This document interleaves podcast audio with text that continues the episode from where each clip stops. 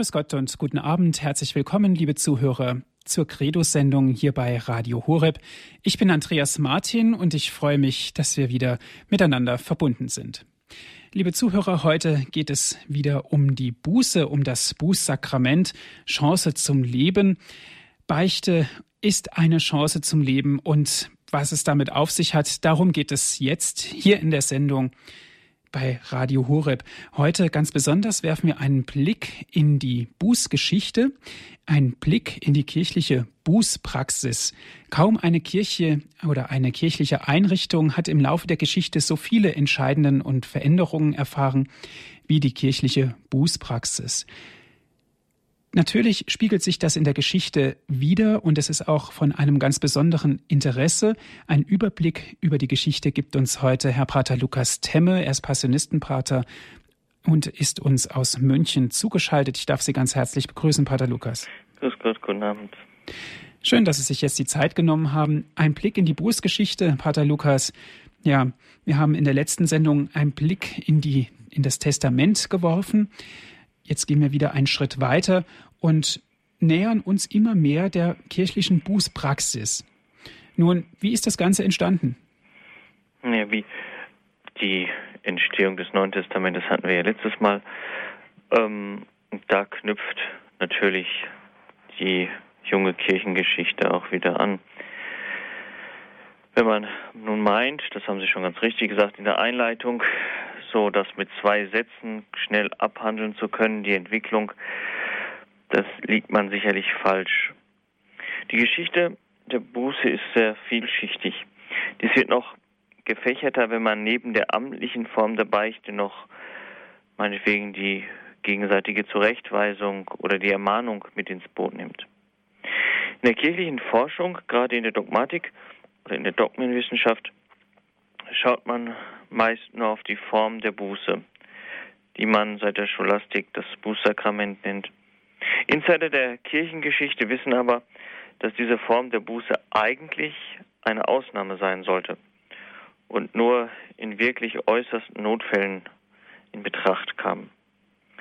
Dies bezog man auf die Evangelienstelle im Matthäusevangelium 18, 15 bis 18, wenn es dort heißt, wenn aber dein Bruder sich verfehlt hat, so geh hin und stell ihn unter vier Augen zur Rede. Hört er auf dich nicht, so hast du deinen Bruder, hört er auf dich, so hast du deinen Bruder zurückgewonnen. Hört er aber nicht, so zieh noch einen oder einen zweiten hinzu.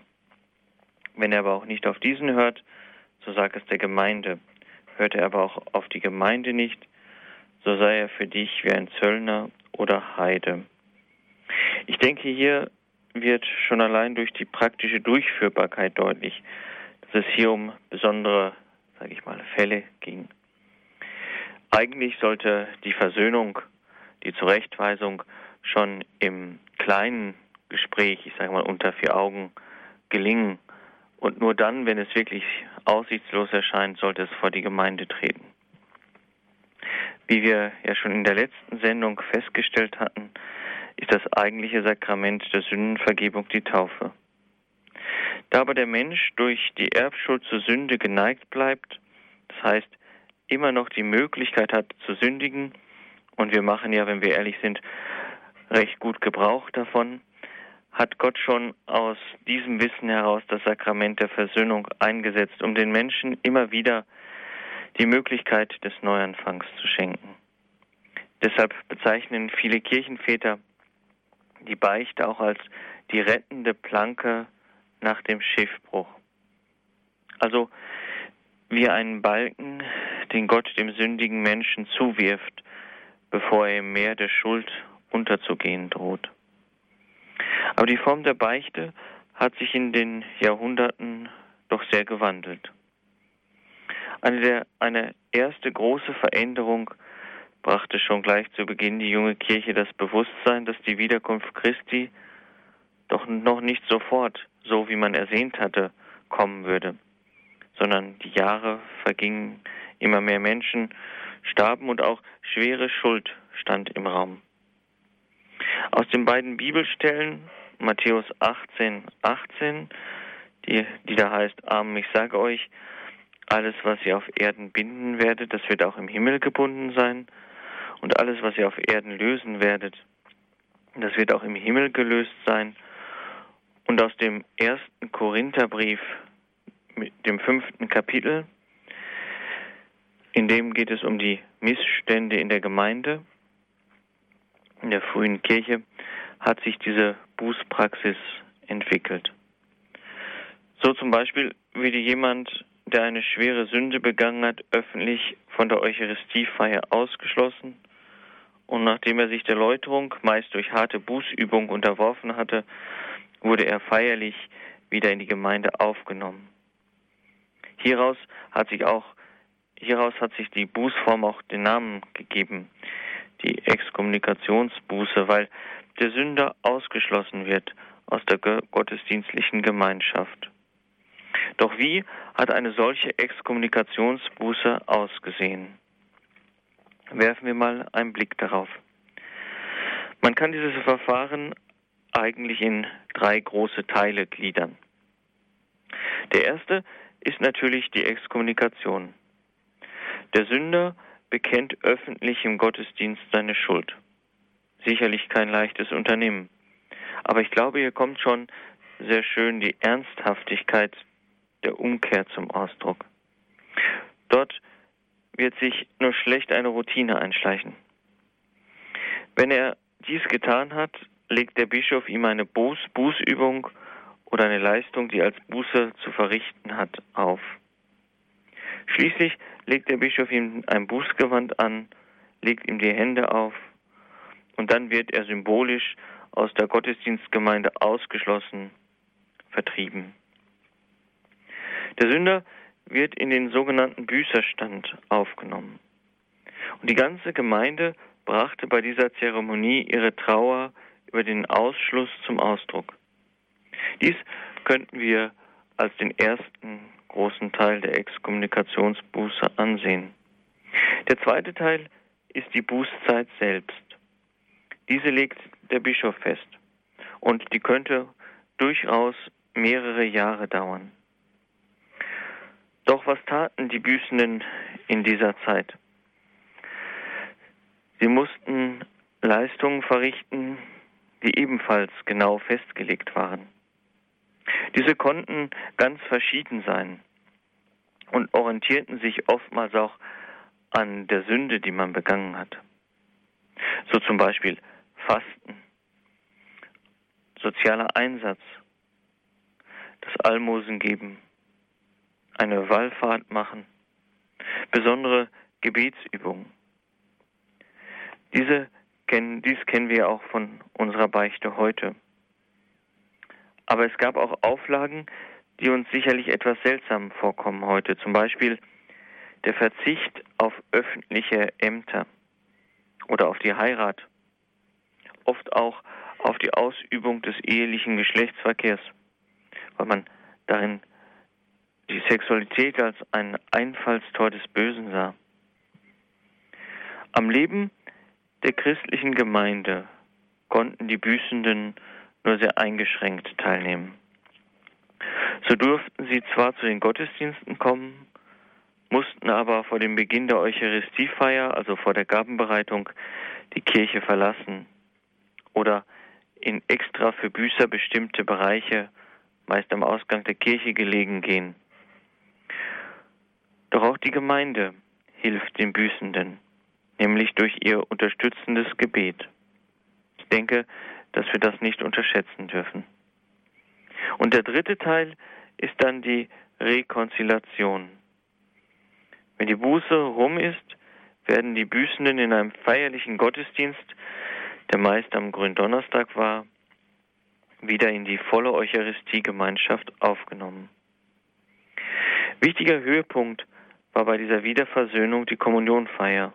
Ich denke, das kann man sich gut vorstellen. Allerdings gelten für den Neuversöhnten bestimmte Auflagen und Verbote auch weiter, meist ein Leben lang. So bleibt der Christ, bleibt er meist ein Christ zweiter Klasse. Ein solches Exkommunikationsverfahren ist heute undenkbar. Stellen Sie sich einmal vor, in unserem Gottesdienst müssten die, welche eine schwere Sünde begangen haben, diese öffentlich bekennen und bereuen und dann bis zum nächsten grünen Donnerstag von der Eucharistiefeier ausgeschlossen werden. Ein solches Verfahren ist nur fruchtbar, wenn ein sehr starker Glaube und eine tiefe Sehnsucht nach Gott und vor allem dem eucharistischen Herrn gegeben ist. Wo diese Sehnsucht nicht ist, werden Menschen kaum mehrere Jahre dauernde Bußübungen auf sich nehmen. Ich hoffe, Sie merken, liebe Hörerinnen und Hörer, wie leicht eigentlich unsere heutige Form der Beichte ist, im Gegensatz zu damals. Die frühere Form fand in der Öffentlichkeit statt. Aber der größte Unterschied zur heutigen Beichte war ein ganz anderer, nämlich die Einmaligkeit. Man konnte diese Exkommunikationsbuße in der Regel nur einmal im Leben empfangen. Wenn ein Gläubiger doch wieder in schwere Sünde fiel, gab es für ihn nur noch das Gebet, die Fürbitte der christlichen Gemeinde, die für den Sünder beim Herrn um Barmherzigkeit flehte. Allerdings wurde meist dann in der Todesstunde doch noch die Kommunion als Wegzehrung gereicht. Ich denke, wir müssen hier die christliche Gemeinde, die Kirche, nicht so sehr als einen Zusammenschluss von gläubigen Menschen sehen, sondern vielmehr als das Ursakrament, als Leib Christi oder als Tempel des Heiligen Geistes. In dem Bußverfahren sollten beide Eigenschaften deutlich werden. Einmal die Gerechtigkeit, diese wird in den, im Ausschluss aus dieser Gemeinschaft der Glaubenden deutlich, aber dann auch die Barmherzigkeit, welche in der Rückführung, in der Rekonziliation erkennbar wird. Hier wird der Friede mit der Kirche, mit dem Frieden mit Gott gleichgestellt. Aber ich denke, es sollte uns etwas viel Wichtigeres auffallen. Nämlich der Gläubige, der gesündigt hat, steht trotz, dem, trotz des Ausschlusses nicht allein da. Er bleibt mit seiner Gemeinde trotzdem verbunden. Beachten Sie, dass er durchaus am Wortgottesdienst und an den anderen Frömmigkeitsformen seiner Gemeinde teilnehmen kannte. Aber noch viel wichtiger scheint mir, dass auch die Gemeinde ihn nicht vergisst, sondern dass das Gebet der Gemeinde wie eine Brücke zwischen Sünder und Gemeinde ist, auf der auch wieder neue Gnade fließen kann. Vielleicht sollte das eine Ermutigung für uns sein, für die Bekehrung der Sünder, der gefallenen Brüder und Schwestern zu beten. Fragen wir uns ruhig öfter einmal, wie es ausschaut mit meinem Gebet für die, welche allein aus ihrer Sünde nicht mehr herausfinden. Wenn wir nun genauer hinschauen, könnten wir uns durchaus die Frage stellen, wurde diese Exkommunikation für alle Sünden vergeben? Wenn ja, wer konnte da eigentlich noch gerettet werden? Aber meist wurde diese nur für drei Sünden ausgegeben. Für Mord, für Ehebruch und natürlich für den Abfall vom Glauben. Obwohl es durchaus im dritten Jahrhundert auch die Kirchenbuße für Streit, für üble Nachrede, für sexuelle Vergehen, für Wucher, für Diebstahl, für Fernbleiben vom Gottesdienst gab. Hier bezog man sich auf die Auflistung der Sünden im, im Galaterbrief im fünften Kapitel oder im ersten Korintherbrief im fünften Kapitel, die dort genannt werden als Ausschluss vom Reiche Gottes. Zwei Faktoren waren tragend zum Überwinden der Sünde. Einmal das persönliche Bemühen des Büßenden und die Wiederversöhnung mit der Gemeinde. Ich finde es recht bemerkenswert, dass die östliche Kirche andere Prioritäten setzt als die westliche Kirche. Die östliche Kirche dachte vielmehr an eine therapeutische Wirkung, also die Buße mehr als ein Heilmittel, so wie bei einer Krankheit. Und die westliche Kirche dachte da eher juridisch. Es musste Genugtuung geleistet werden. Die Schuld musste bezahlt werden. Dann ist der Büßer wieder frei. Und die Gemeinde unterstützt diesen Vorgang der Heilung und der Wiedergutmachung durch ihr Gebet. Die Wiederversöhnung ist sakramental. Sie ist die Wiederversöhnung mit Gott durch die Gemeinde, so wie oben bereits gesagt. Beide stehen hier auf der gleichen Stufe, was die Wertigkeit betrifft. Denken Sie immer daran, dass die Kirche als das Ursakrament zu sehen ist. Im Handeln der Gemeinde handelt hier Christus selbst.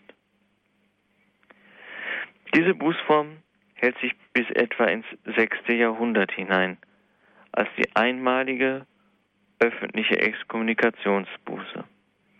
Eine negative Folge bei diesen schweren Bußauflagen und Folgeschäden war allerdings, dass man immer mehr dazu überging, den Bußprozess bis ins hohe Alter oder sogar in manchen Fällen bis in die Sterbestunde hinein aufzuschieben. Dies ist der Grund, dass die eigentlich sehr anspruchsvolle harte Bußdisziplin zu einem vergleichsweise leichten und einfacheren Verfahren kam, welches sich dann doch recht rasch ausbreitete. Dies wollen wir uns nach der Musikpause etwas genauer anschauen.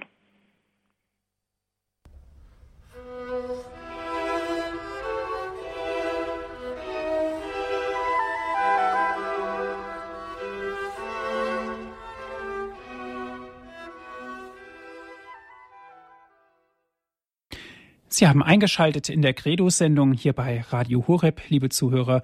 Heute geht es um Chance zum Leben. Es geht um das Bußsakrament. Das Bußsakrament ist eine Chance zum Wiederaufleben. Wir sind im Gespräch mit Herrn Pater Lukas Temme. Im ersten Teil ging es darum, um die altkirchliche Bußpraxis, die einmalige öffentliche Exkommunikationsbuße um den Ablauf des Verfahrens, Einreihung in den Büßerstand, die Bußzeit und dann wieder die Wiederaufnahme in die Gemeinschaft. Und jetzt geht es um die Akzente des Bußverständnisses, um die persönliche, persönliche Bußbemühungen, die Beteiligung der Gemeinde und um die Einmaligkeit des Verfahrens. Wir hören hier wieder Pater Lukas Temme, er ist Passionistenpater und ist uns aus München zugeschaltet. Aus der sonst so großen Umkehrbemühung, welche auch als ein Werk der ganzen Gemeinde gesehen werden kann, wurde zunächst einmal so ganz langsam und allmählich, ich sage es mal, ein handsames Sterbesakrament. Dadurch, dass sich diese Buß, diese Buße aufs Sterbebett verlagerte, auf den, auf das Alter verlagerte. Und nun passierte etwas eigentlich Dramatisches. Es entsteht jetzt natürlich ein Vakuum. Dadurch, dass die Buße sich aufs Sterbebett verschiebt, dass Menschen nicht mehr den Mut haben, ihre Sünden, ihre Schuld zu bekennen und damit lieber warten, ich sage mal, bis sie vor dem Tor der Ewigkeit stehen oder fast davor stehen. Dadurch stellt sich natürlich die Frage, wie oder welche Hilfe kann die Gemeinde, kann die Kirche den Gläubigen, den schuldig gewordenen Gläubigen anbieten, um ihre Schuld zu überwinden und so wieder gestärkt als Christen leben zu können? Wie kann man die Beichte, die Buße wieder mehr in das Leben der Gläubigen bringen? Bei Gott ist nichts unmöglich und Gott hat alle Möglichkeiten zur Verfügung, um den Menschen wieder, wieder Heil zukommen zu lassen. Im sechsten Jahrhundert kommen die iro-schottischen Wandermönche von den britischen Inseln aus Festland und bringen die Lösung, dieses entstandenen Vakuums, nämlich die sogenannte keltische Buße. Auf den britischen Inseln hat es diese Exkommunikationsbuße nämlich gar nicht gegeben. Sie war bekannt, aber dort wurde ein anderes Bußverfahren angewandt. Diese neue Form bringt drei Neuerungen mit sich. Deshalb ist es ja auch verständlich, dass es am Anfang gar nicht so einfach war, dass diese Buße Fuß fassen konnte auf dem Festland. Ihre Kennzeichen waren nämlich ihre Wiederholbarkeit, die Geheimhaltung und, wenn auch allmählich, der Wegfall der Bußzeiten.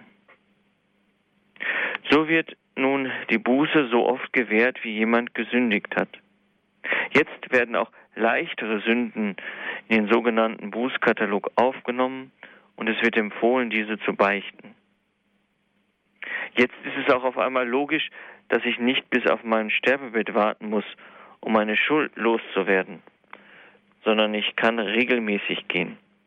Immer wenn mir meine Schuld, meine Sündhaftigkeit bewusst wird, kann ich das Sakrament der Versöhnung empfangen.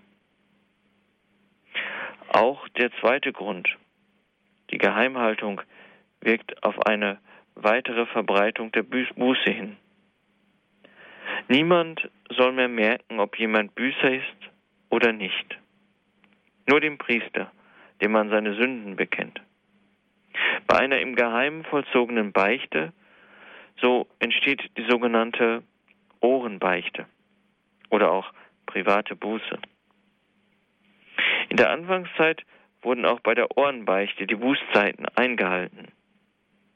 Man musste also zweimal zum Priester kommen, um dann die Lossprechung zu erhalten. Weil aber viele Gläubigen es gar nicht möglich war, zweimal zum gleichen Priester zu kommen, wurde schon bald gleich bei dem Ablegen des Schuldbekenntnisses die Lossprechung gewährt. Und die Buße wurde dann erst verrichtet. Also Lossprechung und Bußwerk wechseln hier die Reihenfolge. Etwa um das Jahr 1000 setzt sich diese Form fast überall durch. Aber erst im, im 13. Jahrhundert kommt es zur Änderung der Lossprechungsformel. Weg von der zunächst nur fürbittenden Form hin zu der Vergebung aussprechenden Form der Absolution. Aber nicht nur die Praxis ändert sich im Laufe der Jahrhunderte, auch das theologische Verständnis beginnt sich zu verändern. So wird logischerweise mit dem Übergang von der öffentlichen hin zur geheimen Buße natürlich die Rolle der Gemeinde geschwächt. Und die Rolle des Priesters rückt mehr in den Vordergrund. Auch die Rolle des Priesters verändert sich, da wo sich die Lossprechungsformel verändert. Ist er zunächst nur einer, der dem Herrn um Vergebung für den Sünder bittet, so wird er nach der Veränderung zu einem, der mit Vollmacht losspricht. Hier sieht man, welche große Bedeutung dem Priester nun zukommt. Richtig interessant wird es, wenn man sich damit beschäftigt, welche Elemente der Buße es ist, das die Schuld vergibt, also welches unbedingt gegeben sein muss und ohne dem es keine Vergebung gibt. Dieses Element hat sich im Laufe der Kirchengeschichte nämlich des Öfteren gewandelt. Bei der Exkommunikationsbuße liegt es ganz klar auf dem Bußwerk des Sünders und auf dem Tun der Gemeinde. Die beiden zusammen schaffen die Vergebung der Schuld. Im frühen Mittelalter ändert sich dies und es wird gesagt, dass das Sündenbekenntnis diese Stelle einnehmen würde, weil der Sünder durch sein Bekenntnis so beschämt würde, wurde es bereits als Bußwerk gewertet. Im 12. Jahrhundert wird die Reue des Sünders zu diesem wichtigen Element. Es ist auch diese Zeit der Scholastik, in der sich die drei notwendigen Akte des Büßenden herauskristallisieren, nämlich die Reue, das Bekenntnis und die Genugtuung, also die zu verrichtende Buße. Im Akt der Reue geschieht die Vergebung der Sünden durch Gott. Etwa 100 Jahre später versucht man diese Vergebung an die Absolution des Priesters zu binden. So ist der selige Don Scotus fest davon überzeugt, dass Reue, Bekenntnis und Bußwerk zwar Voraussetzungen sind, aber eigentlich gar nicht zum Sakrament gehören würden. Auch verschiebt sich das Verhältnis von Kirche und Gott im Hinblick auf die Wertigkeit. In der frühen Kirche war man ja fast der Meinung, dass der Friede mit Gott sehr eng zusammenhängt mit dem Frieden der christlichen Gemeinde. Wenn man allerdings genauer hinsieht, so kann man feststellen, dass es doch schon einen kleinen Unterschied gibt. Wenn man die kirchliche Buße nur einmal empfangen kann, so bleibt bei wiederholten Sündigen dem Gläubigen immer noch das Anrufen der göttlichen Barmherzigkeit. Was die Gemeinde am Ort nicht kann, kann Gott, nämlich durch das Anrufen seiner Barmherzigkeit. Im 11. Jahrhundert geht man davon aus, dass die Absolutionsformel des Priesters das wichtigste Element ist, weil dadurch der Sündige, der in Reue seine Schuld bekannt hat, nun durch den Priester von Gott losgesprochen wird und somit wieder am vollen Gottesdienst der Gemeinde teilnehmen kann. Hier werden die Priester des Alten Testamentes zum Vorbild, weil die Aussätzigen, weil sie auch die Aussätzigen für rein erklären mussten. Thomas von Aquin jedoch lehrt, dass beides, dass beides, Absolution und Reue, in einer Wechselwirkung die Sündenvergebung bewirken.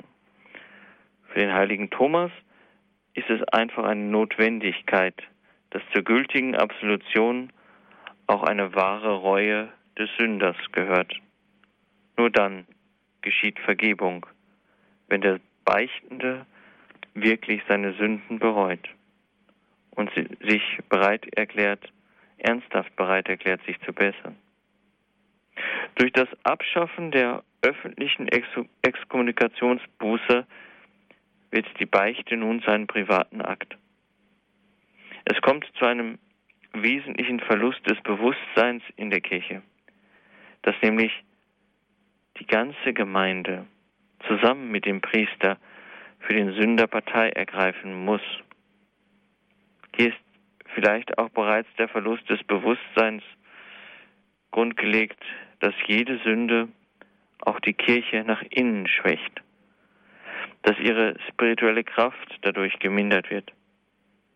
Darum war es, war es der frühen Kirche so wichtig, mit all ihren Gliedern für den schuldig gewordenen einzutreten, mit Gebet, Fasten und oftmals mit Werken der Liebe. Nun bei der Ohrenbeichte besteht die Gefahr, dass diese Dimension immer weiter aus dem Blickfeld gerät. Sünde schadet nur noch mir und meinem Verhältnis zu Gott, nicht aber der christlichen Gemeinde. Hier hat das Zweite Vatikanum korrigierend eingegriffen und die kirchliche Dimension wieder ins Bewusstsein gerufen.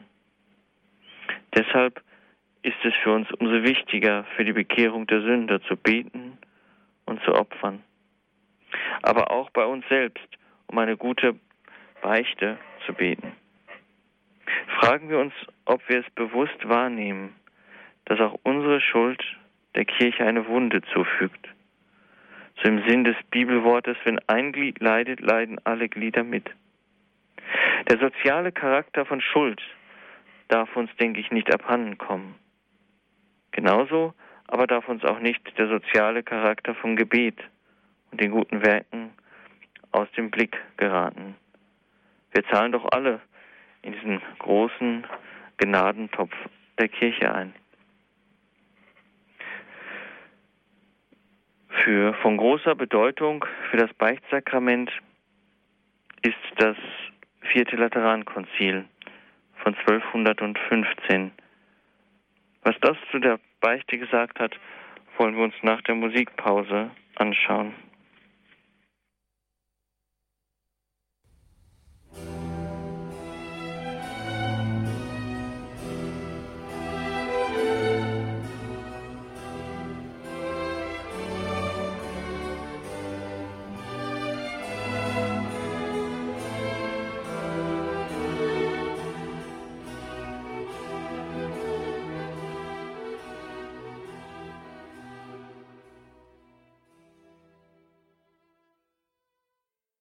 Sie haben eingeschaltet in der Credo-Sendung hier bei Radio Horeb, liebe Zuhörer. Ich bin Andreas Martin.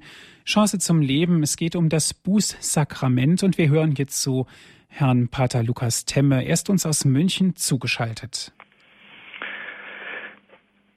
Wie ich schon eben gesagt habe, kommt dem vierten Laterankonzil, welches 1215 stattgefunden hat, im Hinblick auf das Beichtsakrament eine wichtigere Bedeutung zu.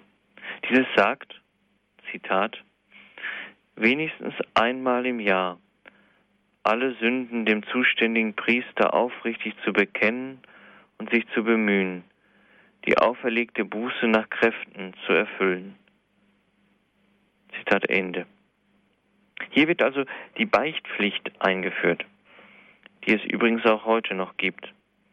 Einmal in der Osterzeit soll der Katholik seine Schuld beichten und das Sakrament der Eucharistie empfangen. Die Osterzeit geht vom Aschermittwoch bis zum Pfingstsonntag. An, die, an der Entscheidung des vierten Laterankonzils können wir aber auch noch zwei Dinge ablesen. Zunächst ist spätestens hier die private Buße oder die Ohrenbeichte auch von der Amtskirche voll akzeptiert. Sie wurde ja eigentlich von der iroschottischen Mönchs, Mönchsbewegung von Britannien auf dem Festland eingeführt, durch die Akzeptanz des Volkes schnell weiterverbreitet. Aus dem Inhalt wird ebenfalls sehr schön deutlich, dass hier nur von Sünden gesprochen wird. Also nicht mehr von den nur die Todsünden, die man beichten soll, also die schweren Sünden, sondern alle Sünden sind zu beichten auch die lässlichen oder die leichten. Im 20. Jahrhundert kommt es durch die dogmengeschichtliche Forschung zu einer Wiederentdeckung der Werte des ursprünglichen Bußverfahrens der frühen Kirche. Wie bereits oben gesagt, den sozialkirchlichen Aspekt ruft das Zweite Vatikanum wieder ins Bewusstsein.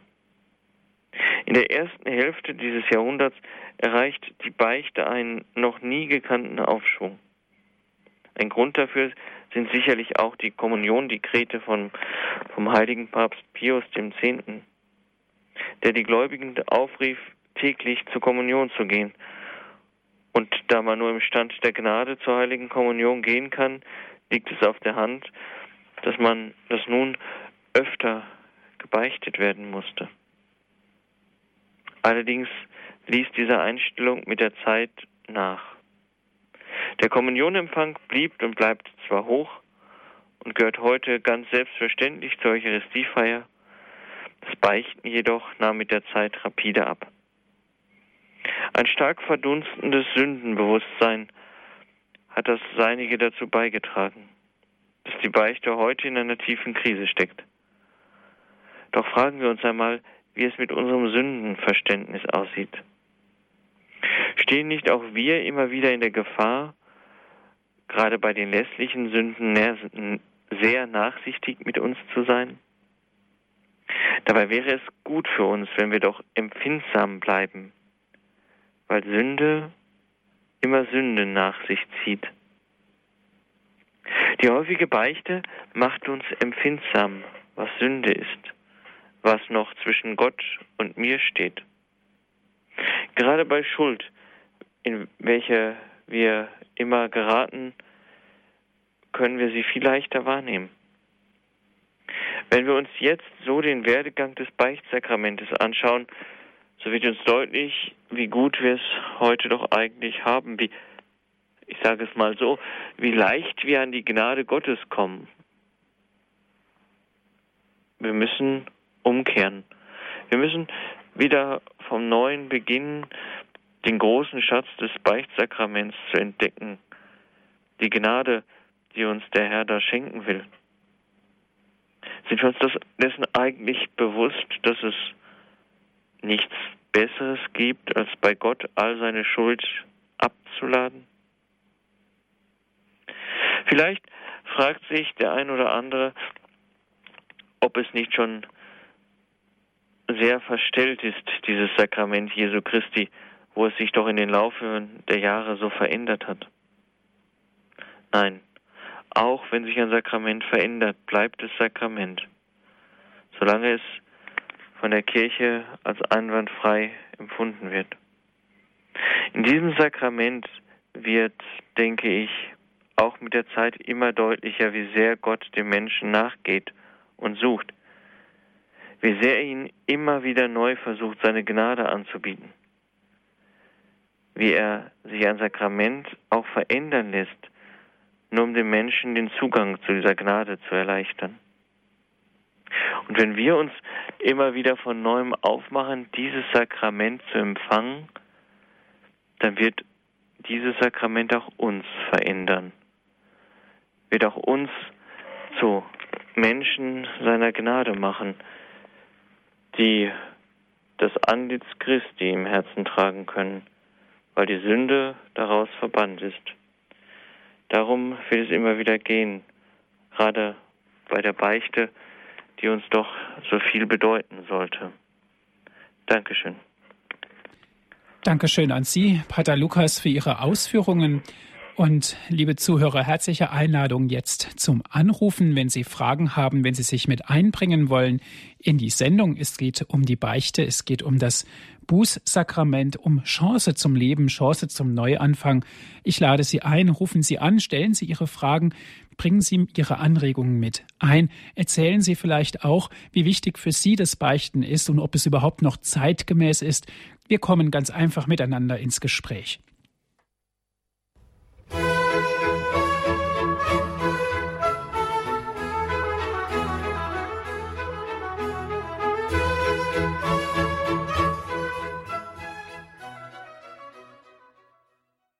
Sie haben eingeschaltet in der Credo-Sendung hier bei Radio Horeb. Liebe Zuhörer, Chance zum Leben.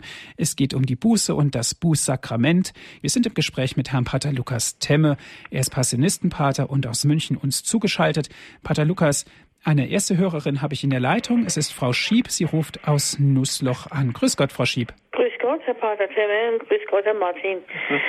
Ich habe mir die Sendung angehört, weil für mich ist das Bußsakrament so wichtig, mindestens so wichtig wie die Feier der Eucharistie und Empfang der Heiligen Kommunion. Ich habe also dem allgemeinen Trend, den, den so viele Christen, auch Katholiken, die regelmäßig den Gottesdienst besuchen, da nicht mitgemacht. Ich beichte monatlich, schon 28 Jahre. Nur wenn der Pfarrer halt mal Urlaub hat, dann sind es halt mal acht Wochen dazwischen. Ansonsten monatlich alle vier, fünf, sechs Wochen. Ich gehe allerdings auswärts, weil in der eigenen Pfarrei, da sind nur zweimal Gelegenheit noch. Das ist an, an, an, an Ostern und an Weihnachten. Obwohl es natürlich schön wäre, wenn alle zweimal im Jahr gehen würde. Aber mir reicht es nicht. Ich will für mein geistliches Leben, äh, ich will tiefer und es ist unerlässlich, unerlässlich, alle vier oder fünf Wochen zu beichten, denn da weiß man genau, was war da negativ, was war positiv. Wenn ein längerer Zeitraum dazwischen steht, so mal zehn Jahre, 20, da weiß man ja gar nicht, was, in den, was vor 20 Jahren war. Mhm. Und ich hatte das Glück vor drei, vier Jahren, also das hat man nicht immer, da sind mir drei, vier Frauen begegnet im Abstand, so ein paar. Die sind alle seit ihrer Firmung nicht mehr in die Beichte gegangen. Ich habe ich weiß allen, ich bin mit ihnen ins Gespräch gekommen, zum Teil in der Kirche oder vor der Kirche und habe mit ihnen gesprochen, habe sie dann mal eingeladen. Die sind alle drei gegangen und, und haben mir gedankt, dass sie gegangen sind. Ich habe sie eigentlich wieder in zurückgeführt, dass sie mal wieder beichten gegangen sind. Eine Schwerkranke war dabei, die ist gestorben, die war vor 20 Jahren nicht. Und dann habe ich gesagt, geh sie doch, sei sie so gut. Und dann habe ich den Pfarrer angerufen, der ist gekommen. Also ich kann eine Lanze brechen fürs Bußsakrament. Mhm.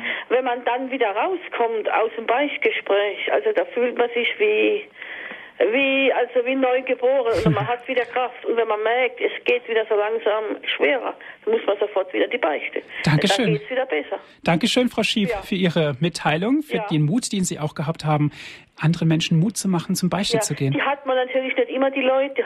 Man wünscht sich wohl, man trifft die, aber man trifft sie nicht immer. Aber ich sag doch, vor zwei, drei Jahren habe ich solche Mhm. getroffen. Dankeschön. Ja, bitte. Pater Lukas, Mut machen.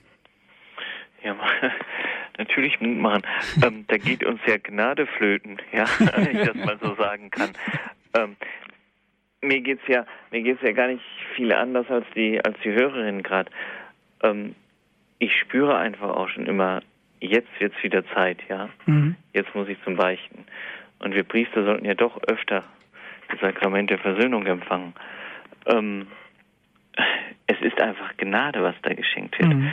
Und ich kann nur sagen, das, was Jorin auch gesagt hat, wenn man aus dem Beichtstuhl herauskommt, es geht einem einfach besser. ja, Ist es bei Ihnen, spüren Sie das auch, dass es Ihnen dann besser geht? ja, ich bin ja doch kein Heiliger. Äh, also, ähm, äh, ich, ich merke dann einfach, dass, ja, dass er da ist, dass er an mir handelt, ja. Schön. Dass meine, meine Schuld einfach wirklich auch, ja, die ist erledigt. Ja, das kann ich, das kann ich drin lassen im Beichtstuhl, ja. Und ich glaube, wenn man das spürt, wenn man das wirklich wahrnimmt, dann verliert man auch die Angst vor der Beichte. Mhm. Ja. Ja, gut. Dankeschön, Frau Schieb, für Ihren Vielen Anruf. Dank. Wiederhören. Auf Wiederhören. Danke auch Pater Lukas für Ihre Ausführungen. Einen nächsten Hörer habe ich in der Leitung. Es ist Herr Meier. Er ruft an aus Bernried. Grüß Gott, Herr Meier. Ja, ist Gott, Herr Martin, ist Gott, Herr Pater Lukas. Ich kenne Sie noch von den Exerzitien von St. Ottilien, wissen Sie. Ach so.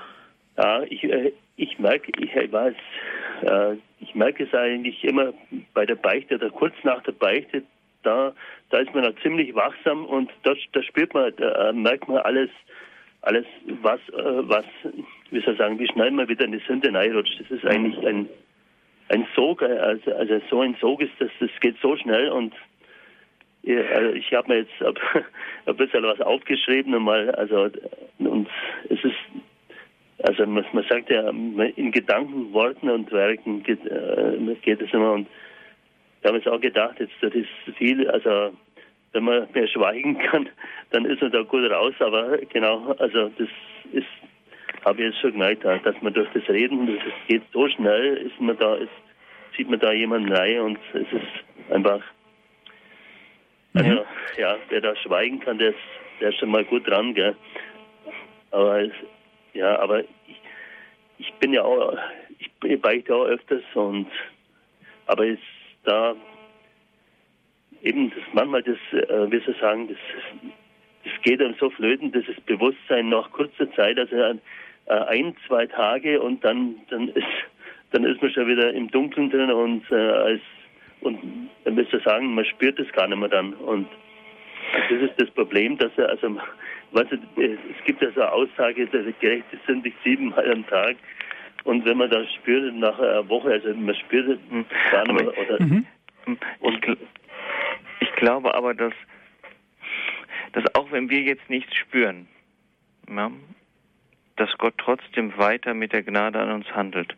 Dass er uns die Kraft gibt, trotzdem gegen unsere Sünden anzugehen.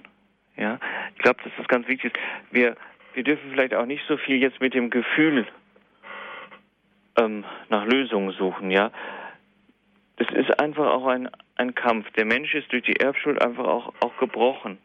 Wie ich am Anfang ja auch gesagt hatte, er ist einfach zur, zur Sünde geneigt. Wir sind anfällig für die Sünde, ja.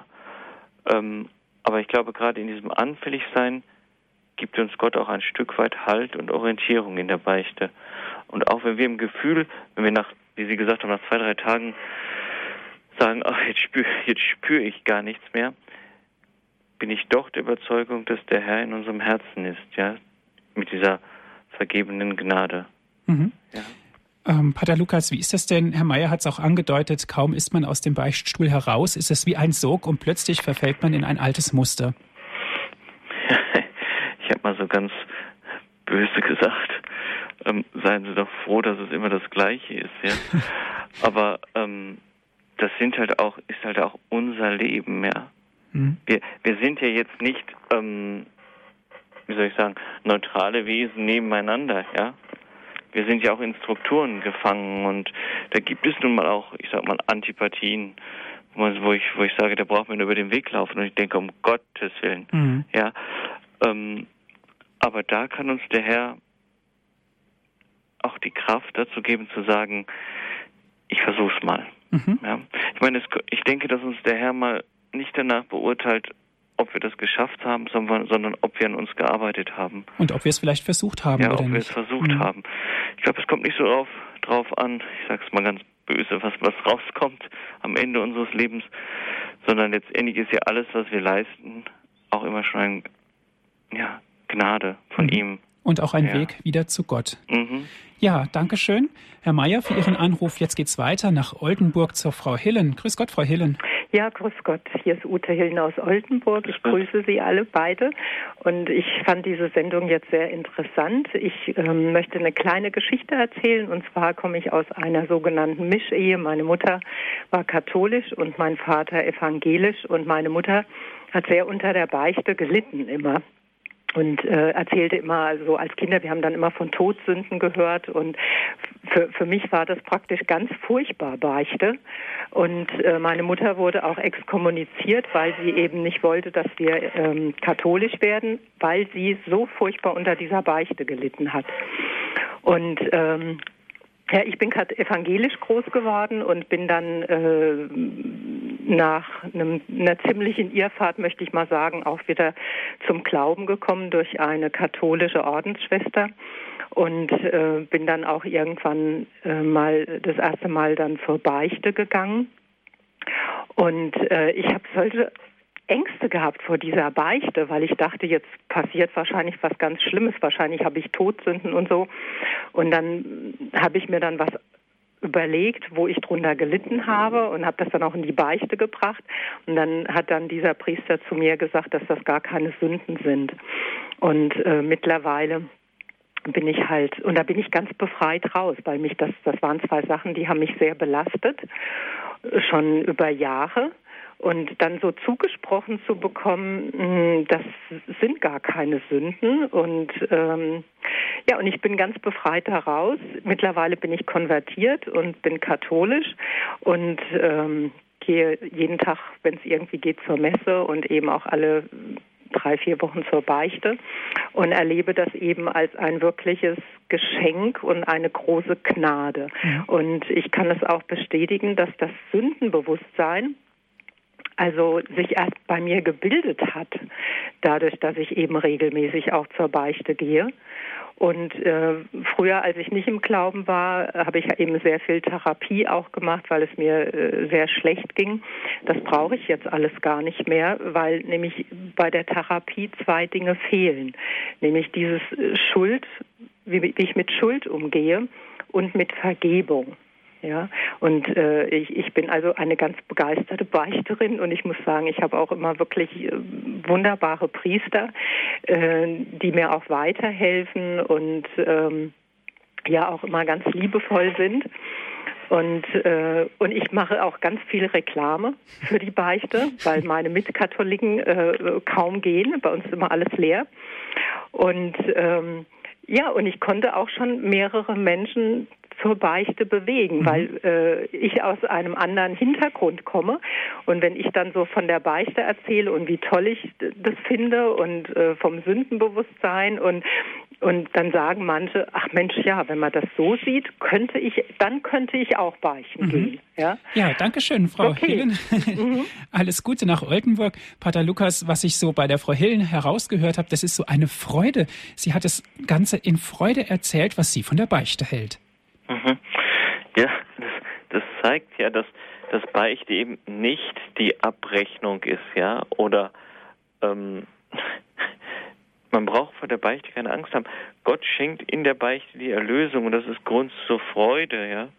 Und jeder, der das wirklich in der Tiefe seines Herzens spürt, diese Befreiung von der Schuld. Ich meine, ähm, wer kann uns denn Schuld vergeben? Das kann nur Gott.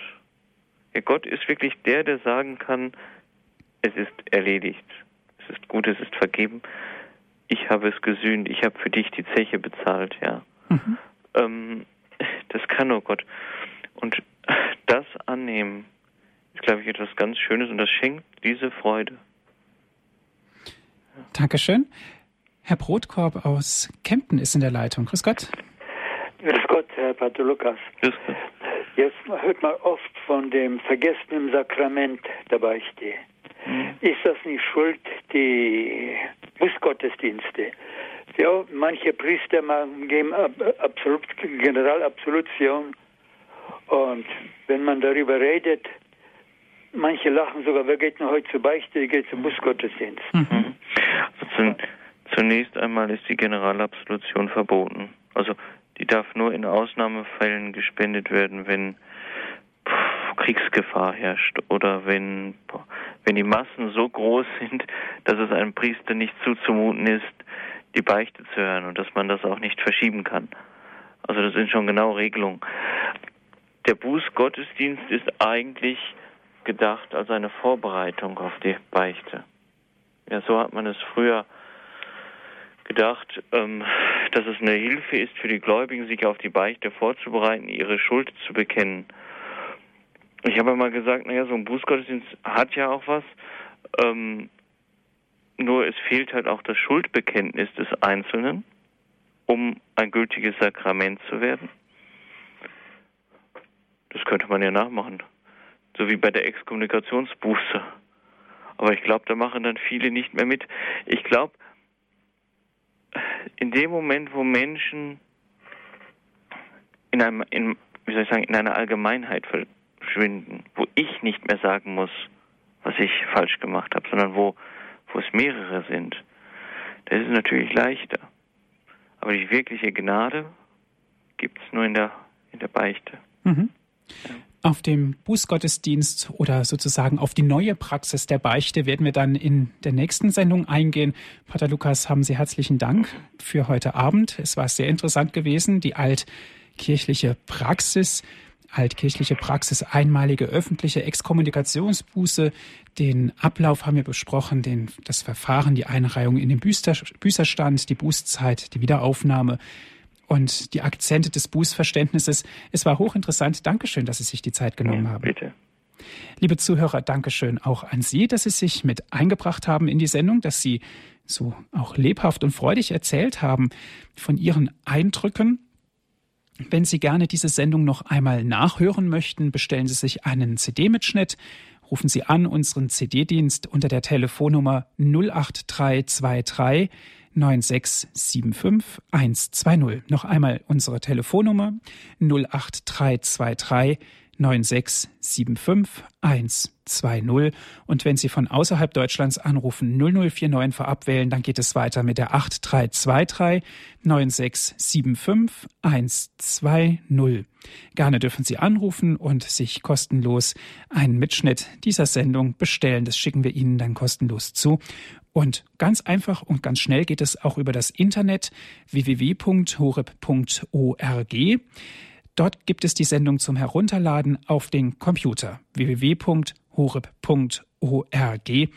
Das ist alles kostenlos für Sie, liebe Zuhörer. Radio Horeb ist spendenfinanziert. Wir freuen uns über jede Zuwendung, denn nur mit Ihrer Hilfe konnten wir eine solche Sendung für Sie gestalten. Pater Lukas, darf ich Sie zum Ende dieser Sendung noch um, den, um ein Gebet und um den Segen bitten? Mhm. Herr Gott, unser Vater, wir bitten dich, dass du uns jetzt deinen Heiligen Geist schenken mögest, dass wir immer tiefer erkennen, was noch alles zwischen uns, zwischen dir und uns steht, dass wir immer empfindsamer werden und immer öfter und immer voll Freude das Sakrament der Versöhnung empfangen können. Und dazu segne euch der allmächtige Gott, der Vater und der Sohn und der Heilige Geist. Amen. Amen. Zu Jesus Christus. In Ewigkeit. Amen. Dankeschön fürs Zuhören. Auf Wiederhören sagt Ihnen Ihr Andreas Martin.